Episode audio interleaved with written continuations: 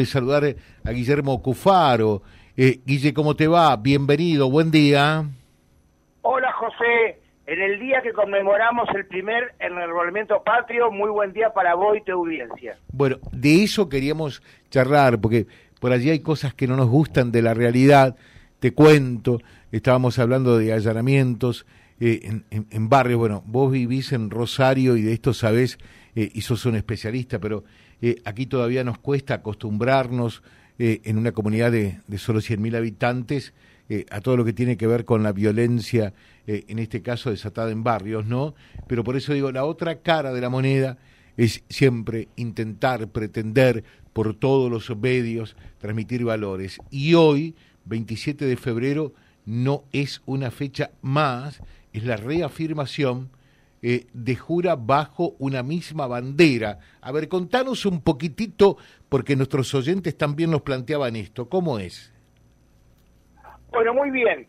Eh, todo comienza posteriormente, al año posterior a la Revolución de Mayo, el día 7 de febrero de 1812, el triunvirato, las autoridades de Buenos Aires, eh, comisionan al coronel Manuel Belgrano hacia la ciudad de hacia una localidad que se llamaba El Pago de los Arroyos, hoy actual ciudad de Rosario, con dos consignas bien definidas. Una era a volver a, disciplinar a las tropas luego del motín de las trenzas, que no lo voy a explicar ahora, pero ese era uno de los motivos reales por los cuales lo mandan un poco a Manuel Belgrano con eh, todas las tropas que estaban dispersas y un poco indisciplinadas en esa época, y la, otra misión que le, que le encomiendan es proteger las barrancas del río Paraná a raíz de los saqueos y los abusos que venían haciendo tropas realistas que salían del puerto de Montevideo, todavía en ese momento Montevideo estaba bajo el mando de un virrey, y venían este, río arriba por el Paraná y en cualquier localidad que podía bueno, hacían verdaderos saqueos, desastres, abusos y demás. Entonces, con esa misión, el coronel Manuel Belgrano inicia su marcha, llegando acá el 7 de febrero, y decide, para cumplir esa tarea, eh, instalar dos baterías de bronce, con cañones de bronce, eh, baterías navales, una sobre una margen y la otra sobre la margen este del este cauce del río eh, que se llamaba eh, la batería Libertad e Independencia. Y así comenzó esa fecha la creación de estos dos, este, estas dos fortificaciones con esa intención y tener la tropa, entre comillas, eh, ocupada en pos de un objetivo. Ah, ese, ese, era el contexto en el cual todo comenzó la si quieres preguntarme algo de eso, si no, continúo. No, dale, dale. Muy bien. Eh, aproximadamente se calcula que la, fuerza efectiva que tenía Belgrano eran 800 hombres y en ese momento en esta localidad, hoy Ciudad de Rosario, había 600 personas. Así que convengamos eh, también un, análisis de lo que el impacto que fue para la gente que estaba acá eh, el, recibir, donde había que alimentarlos, mantener la caballada, eh, la parte sanitaria, atenderlos, la parte alimenticia, bueno, fue todo un impacto este, sorpresivo eh, y bien recibido por parte de la población. Por eso que también hay que destacar el, el esfuerzo de los pobladores de la época. Muy bien, a partir de ahí, eh, primero con el capitán Rueda y luego con el teniente del monasterio, se fueron preparando las las baterías. Pero, mientras tanto, eh, este, uno de nuestros próceres detectó algo que realmente le llamó mucho la atención. Dice, no podemos combatir contra un enemigo que tiene la misma bandera y la misma escarapela o el mismo distintivo, en ese momento lo llamaba escarapela, podemos decirle cucarda o, distintivos en el pecho, igual que el nuestro. Ah, no podemos, claro, no voy a combatir contra un amigo. Claro. Ah, había algo que no, no, no, no, no, no era lógico. Entonces, él se acordaba de que en, la Revolución de Mayo y todo lo demás, pero bueno, no me quiero extender demasiado, estaba la famosa escarapela. Entonces manda a pedir al, al, gobierno central que lo autoricen a colocar en, el, en los uniformes, que obviamente no es como vemos hoy y como vemos las películas, era un uniforme de todo tipo, forma, tamaño y un estado calamitoso, por lo menos algo que nos identificara, y acá empiezo a usar la palabra identidad porque después te quiero comentar algo muy importante eh, actual, que nos identificara justamente del resto, que nos identificara del enemigo.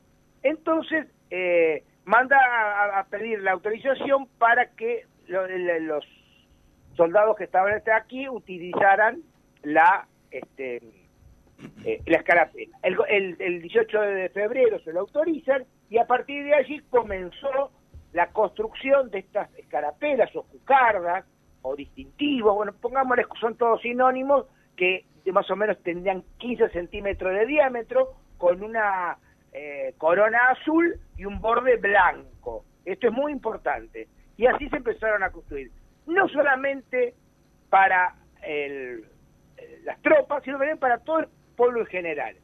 Así fue que aproximadamente el 26 de febrero, cuando las baterías estaban listas para entrar en acción, eh, esto se lo comenta a Belgrano y Belgrano el día 27 eh, eh, indica a todo el poblado, más todas sus tropas, ubica, hacer una, una formación, una parada militar eh, sobre las costas, donde hoy está aproximadamente el monumento a la bandera, y en ese lugar eh, decide izar un paño celeste y blanco, o blanco y celeste, para aumentar ese espíritu de cuerpo y esas ganas sobre la gente. Ese, para hacer esa actividad él no pidió permiso, él directamente fue su iniciativa y le pidió a la hermana de un gran amigo de él, que era eh, la señora Catalina Echeverría de Vidal, que tenía una especie de almacén de ramos generales de la época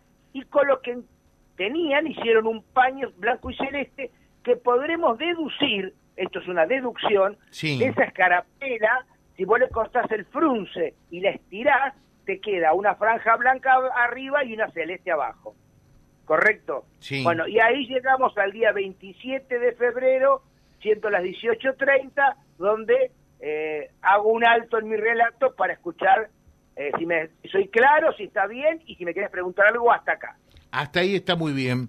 Entonces, ¿cómo llegamos eh, a este 27 de febrero, Guillermo? Muy bien.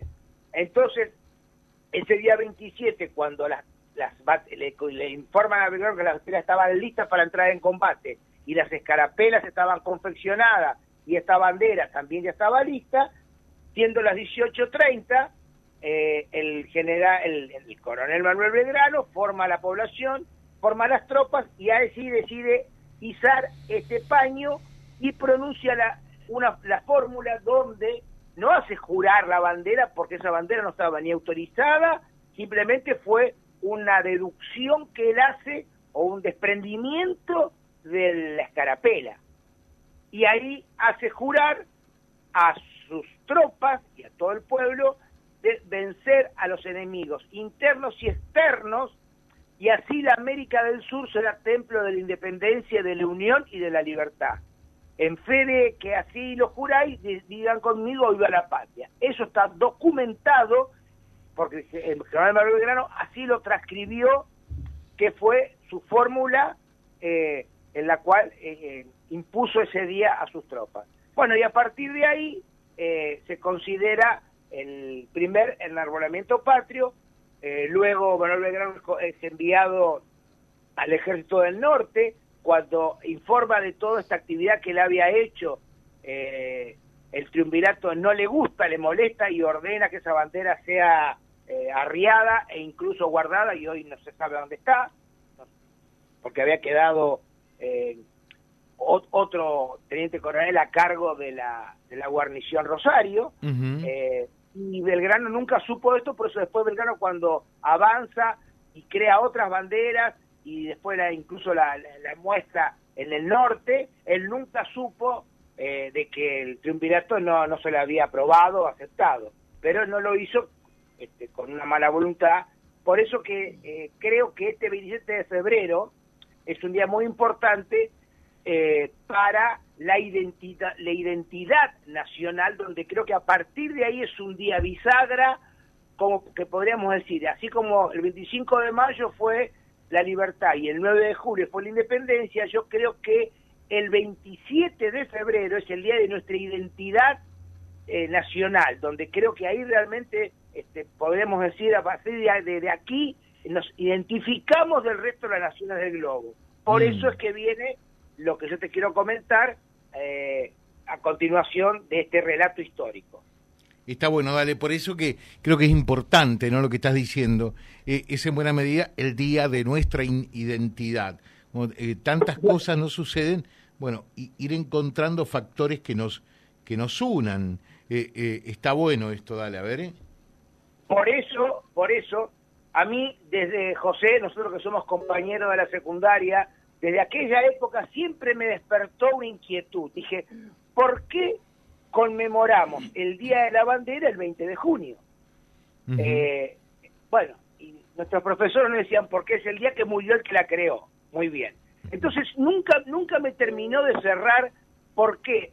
A ver, si conmemorar es recordar un hecho luctuoso, como por ejemplo el día que falleció el general Belgrano, un 20 de junio, como lo hacemos con San Martín, y a su vez celebramos o festejamos el Día de la Bandera. O sea, en un mismo día estamos eh, festejando y conmemorando eh, dos hechos eh, que si bien son muy relacionados, obviamente, pero no me terminaba de entender si tenía que estar triste o estar contento.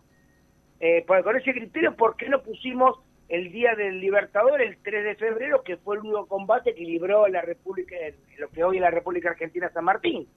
Eh, sin embargo, no, conmemoramos el 17 de agosto, porque como la muerte de San Martín, y el 3 de febrero, y así podríamos dar un montón de ejemplos. Bueno, a raíz de esta inquietud, yo lo fui perfeccionando, lo fui estudiando, y el año pasado eh, presentamos con la audiencia de un diputado nacional de la provincia de Santa Fe y otros legisladores eh, una propuesta para que esto sea modificado. Y que el 20 y la propuesta cuál es que el 20 de junio siga siendo el día de la conmemoración del paso a la inmortalidad del general Belgrano y que el 27 de febrero no y que el día de la bandera desaparezca como día de la bandera y que el 27 de febrero sea eh, denominado como el Día de la Identidad Nacional, como un corolario de todo ese movimiento tan importante que a partir de ahí nos identificó como argentinos y, marcar un poco el límite con el resto de nuestros enemigos en ese momento, tanto interiores como exteriores, y marcar que, el, deseo de independencia, de libertad y de unión eh, eh, de todos nuestros compatriotas. Por eso propuse que el día 27 de febrero sea eh, decretado por ley el Día de la Identidad Nacional. y este y desterrar el Día de la Bandera este, con, ese título y, por supuesto, que no sea el 20 de junio. Perdón si soy reiterativo, pero quiero que quede claro. Está ¿eh? claro, está claro, Guillermo. Así que este proyecto está presentado en el Congreso, eh, bueno, y espero que algún día el Congreso lo trate y obviamente que sería una gran satisfacción eh, que lo aprueben. Ojalá que así sea, ¿no? Eh, estaría realmente muy, pero muy bueno. Eh, ¿Esta tarde qué pasa a las 18 allí?